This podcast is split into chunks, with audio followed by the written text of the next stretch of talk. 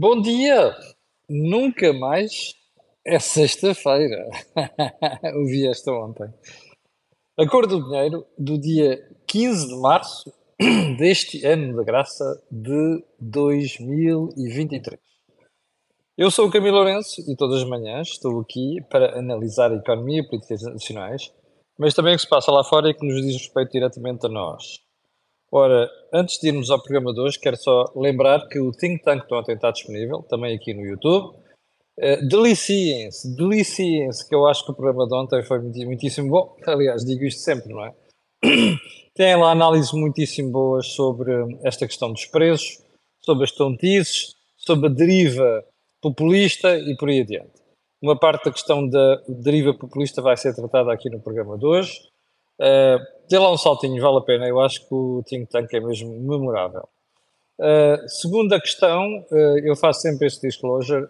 Este canal tem uma parceria com a Prozis e, portanto, quando você for ao site fazer compras, escreve lá no cupom promocional Camilo e sai do sítio com desconto de 10%. Amanhã vou, aliás, sexta-feira vou lançar um novo cupom extra para juntar àquele que é o tradicional. E já agora, também quero fazer um reminder, quer dizer que esta semana, eu vou pôr daqui a bocadinho já aqui uh, o destaque, vamos ter mais uma edição do Corporate Talks, ok? Vai ser em Santarém e vamos analisar um, a questão, das, a questão dos, dos benefícios fiscais. Bom, como sabe também, o Corporate, uh, perdão, o, o Corporate Talks é uma parceria que o canal Cor do Dinheiro, a Betocnet, uh, tem com parceiros como a Fidelidade, como o Novo Banco e também com a Sendis. É onde nós abordamos e tratamos questões de literacia financeira. Portanto, vamos voltar, vamos, um, ehm, vamos realizar mais uma edição esta semana. Daqui a pouco já vou pôr aqui uh, o destaque. Ora bem, um, ehm, então vamos, como sempre, começar pelo período do sorteio do dia. E vamos para, vamos para onde? Vamos novamente à questão de, da Igreja e dos abusos sexuais que estão em investigação. Um, eu ouvi o Dr. Laborinho Lúcio, que é uma pessoa muito respeitável, numa entrevista dizer, salvo erro ontem, que está um bocado desiludido com aquilo que se passa, nomeadamente com as reações dos bispos, e até apontou a Dom José Ornelas. E diz o Dr. Laborinho Lúcio uma coisa crítica, que é o relatório da Comissão enviado aos bispos um, tem indicação dos nomes dos potenciais abusadores, ou se quiser, alegados abusadores, tem os detalhes e tem o momento em que isso aconteceu. Detalhes quer dizer o sítio e o momento em que aconteceu. E diz ele que, com base nesses três elementos, acha estranho que a Conferência Episcopal Portuguesa diga que não tem elementos suficientes para tomar decisões eu acho que era muito importante que todos os stakeholders neste processo se entendessem rapidamente. Um, a Igreja está com medo do que aconteceu. Está com medo das repercussões. Mas isto não é forma de tratar as coisas. E a Igreja está a cometer um erro desgraçado. Ora, enquanto houver este ruído todo, por parte de pessoas da Comissão e por parte da Conferência Episcopal Portuguesa, e o assunto for, for tratado com os pés, como está, isto só serve para descredibilizar as instituições. Não sei se a malta já percebeu isso. Ponto seguinte. Não é Portugal, mas vale a pena falar sobre isto. O estranho caso de Gary Lineker. Gary Lineker era um avançado do Liverpool. Aliás, o Benfica que o diga, durante muito tempo teve queixas de Lineker. Dos anos, final dos anos 70, princípio dos anos 80. Uh, Gary Lineker passou a comentador da BBC, um dos programas mais importantes de Porto da BBC. Quando o senhor Rishi Sunak anunciou a decisão de deportar quem não chegasse ao, quem chegasse ao Reino Unido sem um pedido de asilo devidamente formulado, através daquelas bateras que atravessam o Canal da Mancha com uma mortandade elevada, uh, o Sr. Lineker qualificou isto de política nazi, ou uma coisa assim do género. Eu acho que sou um idiota, pode dizer isto, não é? É um insulto aos judeus e aos perseguidos pelo nazismo, dizer uma coisa destas. Porque a política nazi não teve nada a ver com isto. Nada, rigorosamente nada. Portanto, que a malta, por qualquer questão ideológica ou pancada, queira comparar uma coisa e outra, é estupidez. Bom, mas à estupidez do Sr. Lineker sumou-se uma estupidez da BBC, que foi tentar sanear Lineker. Eu sei o que é isso de saneamento, estou farto de passar por eles ao longo da minha vida profissional, uh, nomeadamente nas televisões. O Sr. Lineker foi saneado da BBC. Portanto, uma estupidez a que se seguiu outra estupidez. Isto briga com a liberdade de informação, obviamente, não é? A BBC parece que voltou atrás, ainda bem. Só falta mesmo pôr um bocado de juízo na cabeça daquele tonto que diz uma coisa daquelas de comparar a política do Sr. Sunak ao, ao, ao Hitler. Ponto seguinte. O PS e o governo têm realmente uma grande máquina de propaganda. Ontem, 53 juristas e sindicalistas vieram dizer que não se pode confundir aquilo que é as decisões, ou melhor, o sindicalismo, ou as decisões em matéria laboral, com as alterações que o Parlamento decidiu e o diabo 4. Isto é um frete, claro, que é uma crítica às empresas que pediram ao Sr. Presidente da República para, para levar à, análise de constitucionalidade o diploma sobre o trabalho digno. Epá, é preciso realmente trabalhar muito bem a máquina de propaganda para conseguir estas coisas, mas o Governo faz muito bem. Eu só tenho um recado para as empresas. Já perceberam porque é que não compensa vocês andarem a fazer fretes ao Governo ou não? Já perceberam? Ou aos partidos? Ou querem continuar a fazer uh, fretes, há quem use termos piores, e depois levar pontavés no rabo a seguir. Pá, se quiserem continuar a fazer de mártires, continuem. Eu acho que o associa associativismo empresarial português é uma coisa deprimente, sinceramente, deprimente. E ainda hei de voltar a isto. Ponto seguinte, Bruxelas sempre vai avançar com contratos de preço fixo de energia. Nós analisámos isto aqui há uma semana e meia. Recordo, os jornais portugueses não deram importância nenhuma ao assunto na altura. Os espanhóis, sim. Isto é muito profundo, é muito difícil a matéria. Eu não conseguiria explicar isto aqui em dois ou três minutos. Vou deixar isto para outro dia desta semana. Mas é bom, é é para tomar nota. Uh, ontem ficámos a saber que os professores vão fazer greve, às avaliações no final do ano. Uh, não sei se já reparou, mas as pessoas estão em greve desde dezembro. Uh, Estão-se a parar para fazer greve no final do ano. Continua, continua. Eu acho que não, nunca fizeram um esforço tão grande para descredibilizar a profissão como estão a fazer agora.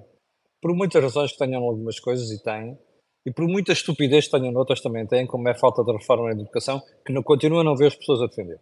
E pai, não me venham com histórias para aqui, insultos, que eu, eu olho, bate na pele e sai, ok? Passa lá. Ponto seguinte, uh, é a falta de noção total do ridículo. A Liga de Bombeiros Portugueses ontem, na televisão em direto, através do seu presidente, o António Nunes, uh, a pôr-se em bicos de pés. Estou aqui, estou aqui, estão a reparar em mim ou não? Estou, estou a falar de quê? Estou a falar de uma coisa muito simples. Ah, isto da reforma das urgências do, dos hospitais, nós também queremos ser ouvidos. Hello? Get the hell out of here. Ok? Hello? Get real, babes. Ou get real, bros. Brothers. Hã? Faites la liaison. Assuntos mais importantes de hoje. O gravíssimo episódio da greve, entre aspas, num barco da Marinha na Madeira. Uh, o NRP, Navio Republicano Português, um, ehm, Mondego. Eu tive para comentar isto ontem, mas não comentei deliberadamente. Aliás, você viu, eu te falei no assunto, mas não comentei. Porquê? Porque tanto chegou uma mensagem no amigo meu dizer assim, aguenta. E eu aguentei. E vou-lhe dizer porque é que aguentei. Está a ver isto está aqui? É a carta que os marinheiros escreveram uh, para justificar a greve. Tem três páginas. Este assunto é de uma gravidade extrema. Gravidade extrema. Que eu acho que o país em geral não percebeu. E alguns comentadores também não. Então vamos lá ver. Os marinheiros, entre aspas, que há outros graduados, além de marinheiros, têm razão na deterioração vergonhosa do navio? Tem. Aliás, eu tinha sido alertado há uns meses por uma pessoa da Marinha para problemas no setor que têm a ver com equipamento. Nesta carta, os 13 militares da guarnição do NRP dizem que coisas como motor de bombordo com problemas no fugas do coletor, de admissão. O navio possui dois motores, estando um deles, o de bombordo, inoperacional. Que malta que faz vela sabe que é bombordo e estibordo. Acho eu. Motor de estibordo com fugas diversas. Depois de jantar, numa dos últimos dias, antes desta brincadeira, foi detectada uma franca entrada de água através da bomba de refrigeração do espaço das máquinas. O Sr. Luís acaba de partir aqui a, a louça. Uh, o navio possui três geradores de energia elétrica, estando o gerador número 1 de bordo, inoperacional, desde outubro de 2022. Está a acompanhar? Mas que era melhor, uh, o motor número 2 de bombordo apresenta fugas de gases, fugas de óleo, parte elétrica degradada. A manutenção deveria ter sido feita há mais de quantas horas de funcionamento? Há mais de 4 mil horas de funcionamento. Você dirá: o que é que chama isto? Chama-se o fim da austeridade. Cortesia de António Costa, desde que chegou ao poder em 2016. Ok? É o fim da austeridade, não é? Não falta dinheiro para nada em Portugal. Sabe o que é que isto quer dizer? O Exército, a Marinha a Força Aérea têm insuficiência de fundos. Porque o Governo não lhes dá esses fundos. E os barcos estão neste estado. Isto é um navio republicano português. Que está ali a assegurar o cumprimento da soberania portuguesa nas águas territoriais. Mas este navio devia ter seguido um navio russo a, a, a norte de Porto Santo para fazer fiscalização. Estava neste estado. Agora vamos à segunda parte. Os 13 militares podem fazer isto? Não. Só quem não conhece uma instituição militar é que pode admitir uma coisa desta. Portanto, estão sob processo disciplinar e a coisa vai correr mal. E se não correr mal, será gravíssimo, será uma coisa lá portuguesa. Isto não pode ser feito. Mas agora há aqui uma coisa. Espero que, que, que o vice-almirante Gouveia Mel, que agora dirige a Marinha, saiba publicamente chamar a atenção do povo português para o desastre que isto é, que tem a ver com António Costa e suas muchachas e do fim da austeridade. Percebe? Bom, já agora diga-me só uma coisa. Imagine que você é um país da NATO e que diz assim: então, mas espera aí, vocês, pediam, vocês deviam ter seguido aquele navio russo, não seguiram porquê? Veja só a vergonha que isto é. Bem. Segundo ponto, a Ministra da Agricultura, ontem numa entrevista à RTP3, tentou disfarçar as tontices que andou a dizer nos dias passados, sobre uh, controle de preços, controle da inflação e não sei das quantas, ok? Eu, eu, não sei se você viu a entrevista, mas vá ver, porque eu acho que aquela entrevista é o supra-sumo da incompetência e da estupidez, percebe? E da precipitação. Porque a senhora passou todo o tempo a tentar dar a volta aos disparates que andou a dizer no dia anterior. Mas depois, quando os jornalistas pediam, o jornalista pedia assim: olha, desculpa lá, importas detalhar não sei quantos? Não sei, ainda não sei, está a ser estudado, vai ser estudado, não me queres precipitar, porque depois cria expectativas. Oh, rapariga, se a senhora não sabe, cala a boca, que é o que a senhora não sabe. A senhora é incompetente, percebe?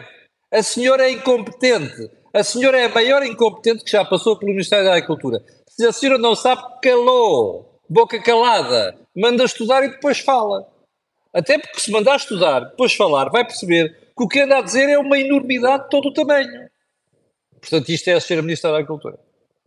E você vai ver que metade do que ela anda a dizer vai engolir tudo. Aliás, se tivermos memória, porque nem a comunicação social em geral, com raríssimas exceções, tem memória. Depois para ir confrontar os, os, os tontos com estas coisas que dizem. Bom, já agora, Análise de preços. És confrangedor em competência que graça uma série de sítios, ok? A última é dizer assim, ah, Portugal tem os preços, não sei o que, mais ele vai à Europa. Não tem nada. É mentira, ok? Estamos a falar da alimentação. E já agora, eu recomendo às pessoas que andam com essas tretas, ainda hoje vi um programa de televisão sobre isso, eu não me lembro qual é que foi o canal. Deem uma olhada ao Economista de hoje, a manchete, ok? Pá, estão a ver aquele, aquele, aquele canto superior direito está que está sublinhado a vermelho. Então é assim: o açúcar, o leite e o, e o óleo sobem mais de 30% em Espanha. Açúcar 52%, leite 33%, óleo 32% e os ovos 28%. Digam-me só uma coisa. Isto é um problema português só? Não é. Com a agravante do de Espanha ter abaixado o IVA para uma série destes produtos que não funcionou, que não vai funcionar, obviamente, não é? Estão a perceber ou não? Bom, já agora sobre esta matéria, eu gostava de recomendar que vissem a entrevista notável que o Dr. Abel Mateus, que eu fartei de criticar uma série de coisas, nomeadamente quando é apresentado da concorrência, deu ontem à CNN de Portugal. Já muito tarde, à Ana Sofia Cardoso. Uh, a uma certa altura ficou-se com a impressão que a jornalista queria que chegasse a uma certa conclusão. Ficou, não sei se é verdade. Pode ter sido impressão minha. Mas o professor Abel Mateus, de forma muito sensata e calma, conseguiu explicar à jornalista, e aliás que faz um excelente trabalho normalmente, eu tenho um belíssimo noção dela, o trabalho que ela faz. Um, conseguiu explicar a quem estava a ver e à jornalista, e espero que os colegas tenham tomado vida nota também, porque é que esta história da especulação é uma estupidez. Percebe? Aliás, o professor Abel Mateus explicou uma coisa óbvia. Como é que há especulação com produtos verdes? Porque quando o governo apareceu aquela história da salada, eu já lhe expliquei porque é que a salada, nomeadamente a alface, está cara, e tem a ver com uma coisa que qualquer idiota percebe, percebe, até um idiota percebe, quanto mais um membro do governo. Quer dizer, assumindo que também não há idiotas no governo, que não é verdade. Mas pronto. Ora, pessoal, coisas perecíveis não se conseguem manter no congelador nem no armazém durante muito tempo. Experimente pôr uma, uma, uma alface no, na, no, no, frigorífico e ao fim de uma semana veja como ela está. Desculpa lá, vá lá ver a entrevista ao professor Belo Mateus, que eu acho que vale a pena, que é para se perceber a tontice, a estupidez que vigora em certos sítios em Portugal. Bom, segundo ponto. O professor Abel Mateus também explicou uma coisa que estamos a dizer aqui desde a semana passada, quando apareceu esta ideia peregrina de fixar preços, que é, isto não funciona. Fixar preços não funciona. Percebe? Convinha que esta malta percebesse isto. Eu vou dar um exemplo de que me lembro que era miúdo. Portugal chamou o FMI três vezes. A última vez não foi só o FMI, como sabe. Não é? Foi uma troika. Mas a primeira vez foi em 78 finais de 77. O doutor Mário Soares, que era primeiro-ministro na altura, tinha uma coisa chamada cabaz de família, acho que era assim que se chamava, que era um conjunto de produtos onde havia preços fixados. O FMI chegou aqui e disse: acabem com essa tontice, que isso não faz sentido, não funciona como não estava a funcionar, é uma coisa óbvia. O socialismo, como tem péssima memória, quer reeditar, como já te expliquei aqui nos últimos dias, as tontices que fez o governo do Tomário Soares na altura. Aliás, o Tomário Soares pode ter sido um grande político. Era um péssimo primeiro-ministro. Percebe? O doutor Mário Soares estava preparadíssimo para ser primeiro-ministro. Como, como, como mostrou nessa altura. Portanto, queremos reeditar isso, é isso. Porreiro, pá. Como dizia o outro. Bem,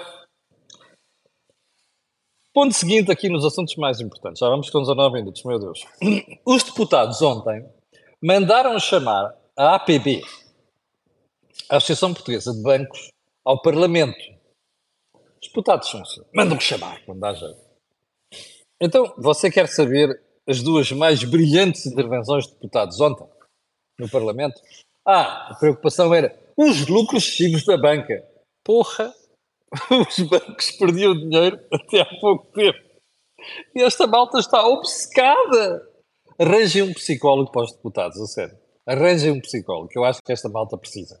E arranjem um psiquiatra para o António Costa. Ok? Que eu acho que esta malta precisa mesmo. Mas vamos lá às brilhantes intervenções ainda no Parlamento. A primeira foi do camarada Miguel Matos. O Miguel Matos, como sabe, é aquele imberbe tipo que lidera a JS, que é um tonto de primeira, só diz disparate. Eu nunca, e até agora nunca ouvi dizer uma coisa acertada. Ok? Que depois é um gajo da nova geração. Eu ando aqui a criticar a geração de 60 por ser incompetente na política, o que é verdade, e mantenho integralmente. Mas depois aparecem estes jovens que ainda são piores do que a versão dos anos 60. Quer ver? Então é assim. O Miguel Matos atirou-se à banca dizendo que lucra 7 milhões de euros por dia. 2022. E esses lucros, agora atenção que está entre aspas, foram conseguidos à custa das pessoas, dos juros que estão a pagar na prestação da casa e das comissões excessivas. Ouviu isto? Isto é um deputado à nação. Tem assento no Parlamento. Um incompetente destes. A democracia tem defeitos, como se vê aqui. Agora vamos a outra declaração. Rui Vilar. Rui Vilar é deputado do PST. Quero ver o que é que este senhor disse. Esta sumidade disse. Os bancos estão a ter um, atenção que está entre aspas, comportamento selvagem. E estão apenas preocupados com o lucro, entre aspas. Ouviu bem? Isto é um deputado do PSD. Não é do Bloco de Esquerda. Não é do PCP.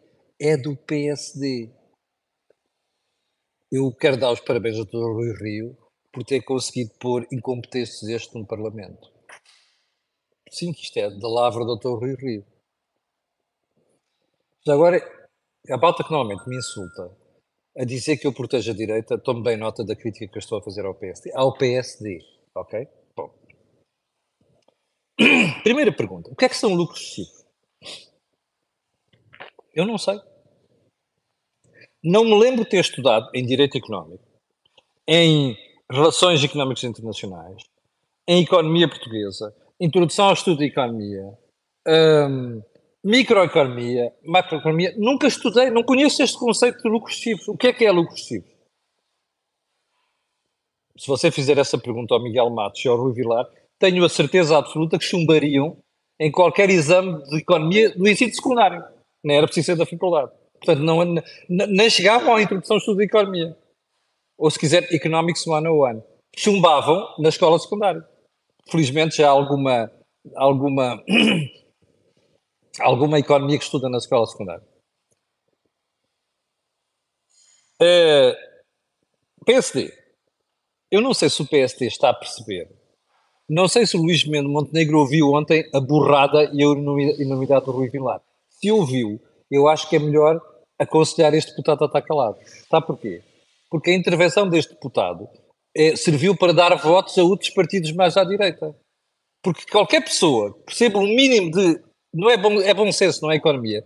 Percebe que isto aqui é uma enormidade populista, não é? E o problema do populismo é este, como nós analisámos depois ontem também no, no, no Think Tank. O populismo serve para isto que é para os partidos dizerem esta estupidez. Repare, isto que aqui está é uma enormidade. Seja qual for o prisma ideológico que se olhe para ele. Mas ainda é uma enormidade maior em dois partidos, o PSD e o PS, que supostamente defendem a economia privada, não é? E a pergunta que eu tenho para si é esta: com deputados destes, com políticos destes, que chegam a primeiros-ministros a dizer coisas parecidas como esta, como é que Portugal há de avançar? Como é que é Portugal há de enriquecer? Como é que é dar saltos na cadeia de um evento? Não vai dar saltos. Porque os outros que estão do outro lado, nomeadamente os do nosso campeonato, não dizem estas coisas. E não fazem estas coisas. E apoiam a iniciativa privada. Em vez de dizerem estes disparates. Ontem vai lá com o Vitor Bento, que é o Presidente da Associação Portuguesa de Bancos, lá estava, virou-se para os deputados e, e, e, bom, primeiro até uh, chamou uma coisa, uh, como é que ele diz, um, torrento, uh, não, como é que era? Torrente violenta. eu acho que o Vitor Bento foi muito educado ontem. Porque eu, eu, eu no lugar dele, tinha assim: isto é uma torrente de disparates como eu nunca ouvi na minha vida. Mas o Vitor Bento, pronto, como presidente da APB, quer ser simpático. Eu acho que a malta não pode ser simpática. Não se pode ser simpático. Com políticos destes não se pode ser simpático. Tem que se ir logo abaixo vento. Percebe? Pumba! Como se dizia onde eu cresci, tufa! Está a perceber? Bem, mas o Vitor Bento ainda conseguiu ser mais educado a dizer assim: bom, não sei se vocês esperaram, mas querem o quê? Querem o SDB, Silicon Valley Bank? Querem em Portugal? É aquilo que acontece quando os bancos começam a ter problemas com contas. Não sei se reparou. Foi o problema do Silicon Valley. Bom, você está a ver o nível a que está a chegar, não está? Portanto, é assim. Está a perceber porque é que você vai ser pobre? Está a perceber porque é que os seus filhos vão ser pobres? Está a perceber porque é que os seus netos vão ser pobres? A menos que vão para o estrangeiro. Porque Portugal é governado por gente desta. Percebe? É por isso que eu chamo gentalha a uma parte da classe política. Percebe? Não é por insulto, não é mesmo qualificativo que merecem. Isto é gentalha, não tem outro nome. E é por isso que o país não vai avançar. Bom. Uh, Silicon Valley Bank. A história ainda não acabou. Como já percebeu, continua o receio. Em todo caso, lembra-se que eu lhe disse aqui ontem que provavelmente os mercados recuperariam. Olha, está aqui uma belíssima manchete com os expansiona hoje, com o gráfico daquilo que é a recuperação da banca. E de facto houve algum exagero. Mas há aqui muitas reflexões a fazer. A primeira é: então os reguladores americanos não viram isto? Sabe qual é o problema? Os reguladores americanos cometem o erro que o BCE está a cometer, que é só analisar os maiores bancos de cada país. É um erro.